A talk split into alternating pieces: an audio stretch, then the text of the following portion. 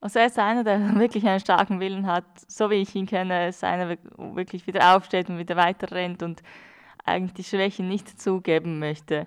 Ich denke, das wird ihm auch viel in der Zukunft bringen, seine kämpferische Art und Weise.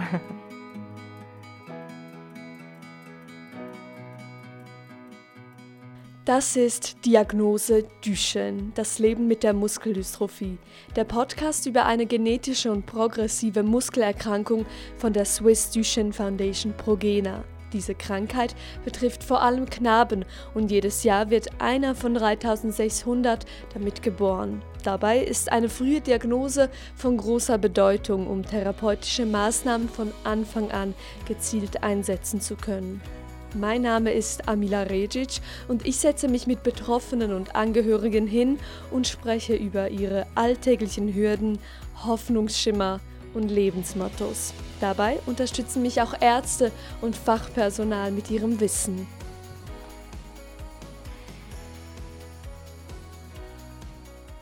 Als ich zum ersten Mal von Duchenne hörte, hatte ich ein großes Fragezeichen.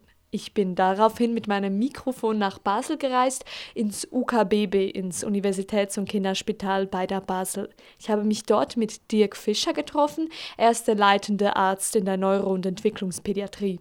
Ich wollte von ihm zunächst wissen, was Duchenne eigentlich ganz genau ist und wen es eigentlich betrifft. Duchenne ist die häufigste Muskelschwunderkrankung überhaupt, betrifft nur Knaben in der Regel. Es gibt immer Ausnahmen, 100 Prozent gibt es nicht in der Medizin und nicht im Leben, sage ich immer.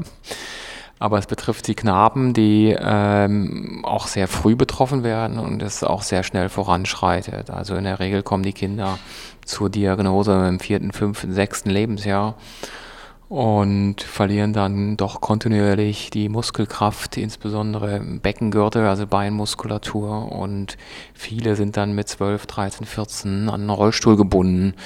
Und später schreitet die Krankheit aber trotzdem fort und ähm, auch die Armmuskulatur wird schwächer, die Rückenmuskulatur, Atemmuskulatur, Herzmuskulatur. Wie kann man sich vorstellen, wie, wie geht das innerlich ab? Da gibt es ja eine Situation mit einem Protein, die das Problem ist. Kann man das einfach gesagt erklären, wie diese Krankheit entsteht? Ja, man kennt die genetischen Ursachen ganz gut. Es ist eine Mutation oder es gibt unterschiedliche Mutationen in diesem Dystrophin-Gen und dieses Dystrophin-Gen legt ja den Code fest fürs Dystrophin-Eiweiß und dieses Eiweiß wird an der Muskelzellmembran exprimiert und man stellt sich vor, dass das wichtig ist für die Stabilität der Muskelzellen. Und bei mechanischer Belastung, also bei Muskelkontraktionen, gibt es dann aufgrund des fehlenden Eiweißes mehr Verletzungen, sodass irgendwann die Regenerationskapazität, um solche kleinen Verletzungen der Muskelzellmembran zu reparieren, nicht mehr ausreicht. Und dann führt es dazu, dass es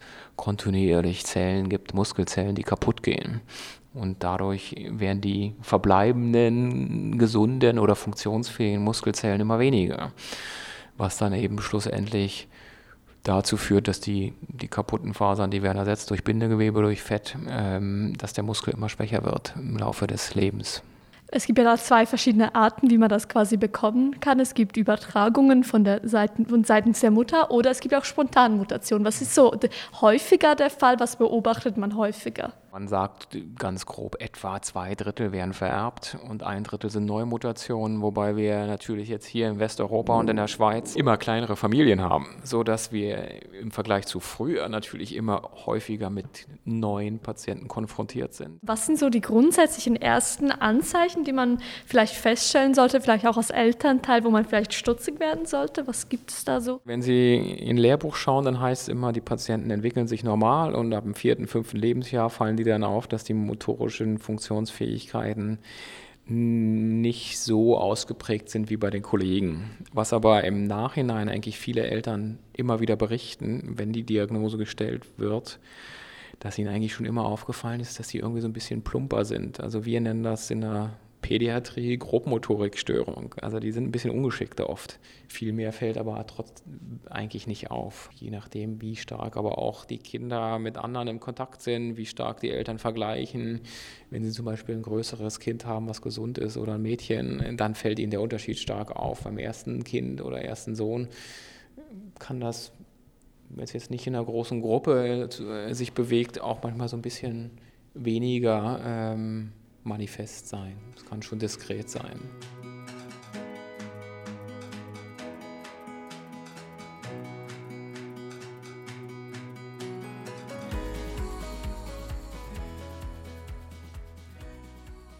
Mit diesen Gedanken und Fragen hat sich Naila ganz stark auseinandergesetzt. Sie hat einen sechsjährigen Sohn, Edin, und er hat vor drei Jahren die Diagnose Muskeldystrophie Duchenne bekommen. Ich habe sie zunächst gefragt, wann sie bemerkte, dass vielleicht etwas nicht ganz normal ist. Aufgefallen ist mir in dem Alter, wo die Kinder eigentlich krabbeln, anfangen krabbeln, sich fortbewegen, drehen müssen, sollten. Da ist mir aufgefallen, dass er relativ ruhig war. Er konnte sich stundenlang allein am Boden beschäftigen, ohne dass er das Bedürfnis hatte, sich fortzubewegen. Also einfach so in einer Position. So. Genau, er lag einfach in einer Position, entweder auf dem Rücken liegen oder auf dem Bauch liegen und spielte dann relativ lange alleine. In der ersten Zeit dachte ich, ja super, ich habe ein sehr ruhiges Kind und er kann sich alleine beschäftigen, ist eigentlich der Traum jeder Mutter. Du hast das losgezogen? Genau, aber irgendwie mit der Zeit wurde man ist man verunsicher gewesen und wollte man eigentlich, dass das Kind irgendwelche Fortschritte macht und es kam einem schon komisch vor. Hattest du dann Vergleiche? Ist er dein erstes und einziges Kind oder hat er auch Geschwister? Also ich habe einen älteren Sohn mhm. und der hat sich komplett anders entwickelt. Ja. Man hört ja immer, jedes Kind ist anders und vielleicht sind die einen ein bisschen, ein bisschen träger, ein bisschen langsamer. Und da habe ich gedacht, dann lassen wir ihm die Zeit, aber als er dann mit zwölf Monaten erst krabbeln lernte, dann hatte ich schon ein unsicheres Gefühl. Und was hast du gemacht? Hast du das noch länger beobachtet oder hast du gleich gesagt, wie ich möchte das abklären, weil das ist nicht ganz normal? Also bei der Kinderessen haben wir das sicher immer wieder angesprochen. Sie dachte auch, man sollte ihm vielleicht ein bisschen Zeit lassen, das würde schon kommen. Dieses Abwarten und Beobachten und nicht gleich Alarm schlagen sei auch laut Dirk Fischer völlig normal. Es gibt eine enorme Bandbreite. Ja. Wir haben Kinder, die laufen erst mit zwei Jahren und sind trotzdem normal. Ja, und jetzt sagen Sie mal, wenn normalerweise die Mehrzahl, der Mittelwert, die laufen alle mit 12, 13, 14 Monaten. Ähm, und wenn dann Duchenne-Kind mit 16, 17 läuft und dabei jemand, der erst mit 20 laufen lernt, gesund ist, also sie können daraus nicht viel machen, ja, bevor man ganz viele invasive Tests mit Kleinkindern macht. Die Hausärzte sind oft, Hauskinderärzte sind oft sehr zurückhaltend. Erst dann mit zwei Jahren, wo der dann angefangen hat zu laufen, circa mit 20 Monaten, und mit zwei Jahren hat er immer noch ein unsicheres Gangbild, fragte ich, ob er nicht irgendwie irgendwelche unterstützenden Maßnahmen kriegen könnte, wie Physiotherapie. Die Physiotherapeutin hat ihn relativ lange auch beobachtet. Es war schwierig und irgendwann sagte sie, sie wüsste nicht, ob er das wirklich nicht möchte oder nicht könnte. Und dann kam noch eine zweite Physiotherapiesitzung, die sind meistens so Serien. Und da hatte sie gesagt, sie sollten doch Edin lieber mal beim Kinderspital abchecken lassen, zum Schauen, ob da wirklich nichts sonst was noch im Hintergrund ist. Ich habe gedacht, super, es tut sich was. Gut, dass äh, die Sorgen ernst genommen werden und ich war, war voll dafür, mhm. weil vielleicht finden die irgendwas, dass man ihn dann verbessern könnte, unterstützen könnte und er sich dann den Anschluss findet und normal Anführungs- und Schlusszeichen entwickeln kann. Da hat er verschiedene Übungen gemacht. Da hat er relativ gut abgeschnitten, also relativ gut einfach, ja, es könnte ein bisschen ein trägeres Kind sein, aber eigentlich nicht groß auffällig. Und zum Schluss meinte der Arzt, ja, sicherheitshalber machen wir noch einen Fingerpicks zum den CK-Wert messen. Ich glaube, am nächsten Tag hat uns das Kinderspital gleich angerufen, weil irgendwas mit dem Wert nicht stimmte. Und dann wussten wir relativ früh, dass etwas vielleicht doch nicht stimmen könnte.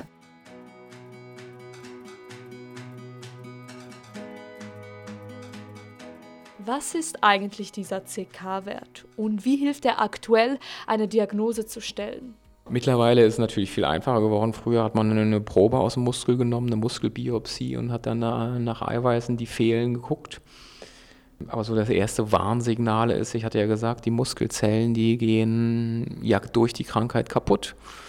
Und es gibt bestimmte, ich sag mal, Eiweiße, die normalerweise im Muskel sind, die dann vermehrt ins Blut übertreten und die so ein Marker für Muskelschädigung sind. Die nennt sich Kreatinkinase CK-Wert.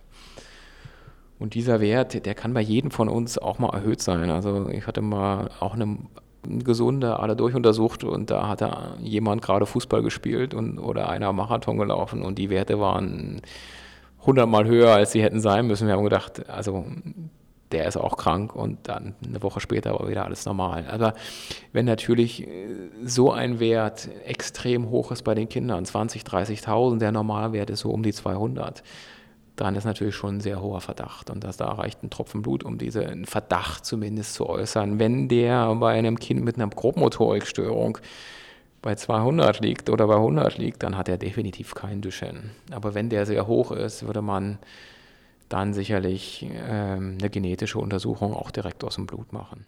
Bei der nächsten Blutuntersuchung sagt er, ja, es ist dann definitiv, weil die CK-Werte sind so hoch, dass es nur eine Muskelerkrankung sein kann. Und die gab uns dann den definitiven Resultate, welche genaue Mutation das er hat und welcher Typ Muskelerkrankung das es ist. Und dann, wenn, wie kann man sich das vorstellen? Du bekommst so eine Diagnose, das ist ja allgemein, egal was man hat, immer schlimm, wenn der Arzt sagt, ja, wir müssen um etwas Ernstes reden. Wie kann man sich das vorstellen? Was geht da in einem vor? Ja, es war schon ein Schockmoment, weil bis zum Schluss hoffte man, dass es trotzdem irgendwie doch noch was gäbe, selbst wenn es eine Muskelerkrankung ist, dass man irgendwo vielleicht eine Mutation hat, die einfacher ist oder schon Medikamente oder Studien begonnen haben, was bei jedem jetzt zum Beispiel nicht der Fall war. Es ist schwierig. Irgendwie ahnte man es schon. Andererseits war es auch Erleichterung, weil man dann wusste, wieso dass sich das Kind entwickelt, wie es sich entwickelt. Und man schaut dann auch die Ziele ein bisschen runter und freut sich dann über andere Entwicklungen, die es überhaupt macht. Und vorher war eigentlich auch jeder Entwicklungsschritt, der er gemacht hat, ist aber wieso nur so wenig und wieso nicht mehr und wieso ist er immer noch hin, drin, äh, hinter den anderen Kindern? Und so hat man dann wenigstens eine Erklärung und freute sich auch auf die kleinsten Entwicklungsschritte, die das Kind macht. Also diese Fragereien, die haben wir aufgehört. Genau, die ganzen Fragereien haben aufgehört, was mich eigentlich schon die letzten zwei Jahre, also zwischen eins und drei sehr beschäftigt hatte. Also ich habe mich direkt angefangen zu informieren, was es alles gibt, auch in der Schweiz und weltweit. Ich hoffte auf irgendwelche Studienteilnahmen, wo der Edin teilnehmen könnte, sei es eine Gentherapie oder ein Exon-Skipping. Ich habe ganz viel über die Forschungsberichte gelesen. Man hat sich versucht, einfach so weit wie möglich zu informieren und herauszukriegen, ob es irgendwie eine Möglichkeit gäbe, zumindest ein bisschen Besserung eintreten könnte. Zwar, dass es eine Heilung gibt, das wussten wir, dass es von vornherein, dass es zurzeit nicht gibt, aber wenigstens eine Verbesserung. Genau daran sei die Forschung aber auch dran, meint Dirk Fischer. Es liege dort die große Hoffnung, einen Durchbruch zu erzielen. Und wir haben ja erfreulicherweise doch, äh, ich glaube, drei oder vier Firmen, die jetzt auch an Gentherapie insofern forschen, dass es wirklich Ansätze gibt, dieses fehlende Gen wieder in die Muskelzellen zu bekommen und mit der Hoffnung, dass dann auch dieses Eiweiß wieder exprimiert wird gab es auch Rückschläge, aber es gibt immer noch äh, Studien, die damit laufen und das ist so die größte Hoffnung. Die Behandlungen werden ja schon immer besser und es gibt gerade spinale Muskelatrophie doch unglaubliche Erfolge. Ja, da, gibt, da funktioniert die Gentherapie und da ist das Eiweiß viel, viel kürzer und da macht man eine Art Exon-Skipping, aber auch eine Gentherapie gibt es jetzt, ähm, wo früher die Kinder bei SMA gibt es drei schwere Grade und die schwerste Form, die häufigste Form, da sind die Kinder nach sechs Monaten auffällig geworden und nach zwölf Monaten waren sie oft tot. Ja, und die leben jetzt auch drei, vier, fünf Jahre. Also ich meine, das ist ähm, oder noch länger, so lange gibt es die Behandlung noch gar nicht, wissen wir nicht, ja, was danach passiert, aber das ist doch ein enormer Fortschritt und Insofern sagen wir mal, es ist einfach viel komplizierter bei Duchenne, aber es sollte nicht unmöglich sein, dass wir vielleicht in, sagen wir mal, in zehn Jahren was haben oder vielleicht auch später. Aber ich glaube nicht, dass es nicht lösbar ist. Und bis dahin, wie macht ihr das jetzt? Wie lebt ihr jetzt damit und was ist so euer Motto? Ich glaube, am ersten Tag war es wirklich so und was jetzt? Ähm, das Leben total neu aufbauen, umstellen, alles, was man geplant hatte, wieder zur Seite schieben und neu beginnen. Aber dann hat uns der Arzt geraten, wir sollen so lange wie möglich, so normal wie möglich weiter arbeiten, leben, das Leben weiterführen, wie wir es bisher gemacht haben. Das haben wir auch so auch umgesetzt. Der Edin geht in den Kindergarten, besucht den Hort, wird auch fremdbetreut. Man überlegt sich ja, sollte man so ein, so ein Kind auch in die Obhut, in die Fremdbetreuung, in den Hort schicken oder äh, soll man es lieber zu Hause lassen. Aber überbehüten möchte man das wieder nicht, weil er soll trotzdem gefördert werden, nicht überfordert, aber gefordert werden. Und dann dachten wir, ja, dann machen wir einfach so normal wie weiter wie beim älteren Sohn, dann kommt er auch in die Betreuung in den Hort und in den Kindergarten und man muss halt schon viel mehr organisieren und vorab mit der Schule erklären, welche Assistenz er braucht und welche Hilfsmittel das er braucht. Aber bislang geht es eigentlich gut. Wie kann man sich ihn vorstellen? So, also ist er noch gut auf den Beinen unterwegs oder braucht er einfach ein bisschen länger als andere Kindergartenkinder oder wie kann man sich das vorstellen? Er ist eigentlich noch sehr gut zu Fuß unterwegs, also den Umständen entsprechend sehr gut unterwegs. Man sieht natürlich äh, die Unterschiede zu den anderen Kindergartenkindern. Äh, er ist dann langsamer, beim Rennen ist er langsamer, beim Hüpfen er hinkt ja schon ein bisschen einfach von der Schnelligkeit hinterher, von dem Tempo. Und er hat auch die Kraft nicht, zum irgendwie große Spieltürme zu erklimmen.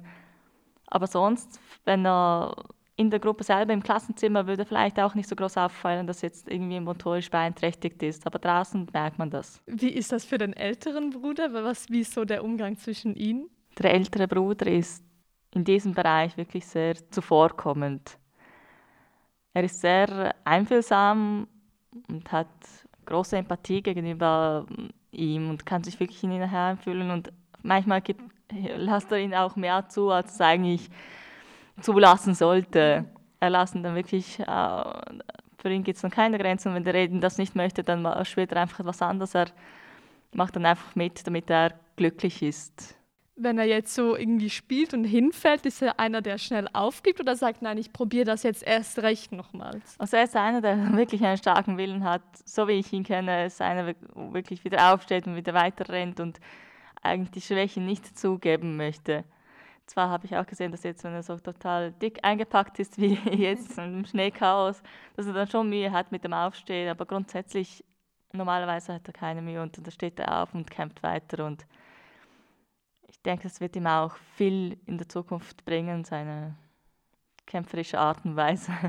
Wenn wir hier ein Fazit ziehen, was ist so euer nächstes Ziel oder euer Fokus und woran arbeitet ihr gerade? Wir schauen auch, wie es ihm heute geht und wie es ihm vielleicht in einem Jahr, jetzt ist gerade die Einschulung dran, schauen, dass da wirklich die, die notwendige Unterstützung bekommt, die er braucht und viel weiter weg überlegen wir uns das gar nicht, weil das ist mal primärer Fokus ist der Sommer und der Kindergarten, dass er dann gut abschließen kann, dass er sich da wirklich gerne in den Kindergarten geht, sich weiterentwickelt, es gut abschließen kann, sich wohlfühlt und in erste Klasse startet und viel mehr Anforderungen haben wir zurzeit nicht. Man soll sich da nicht so viel Gedanken machen in den ersten paar Jahren und so viel Sorgen, weil das Kind entwickelt sich mehr oder weniger wirklich normal weiter und man soll die Zeit genießen.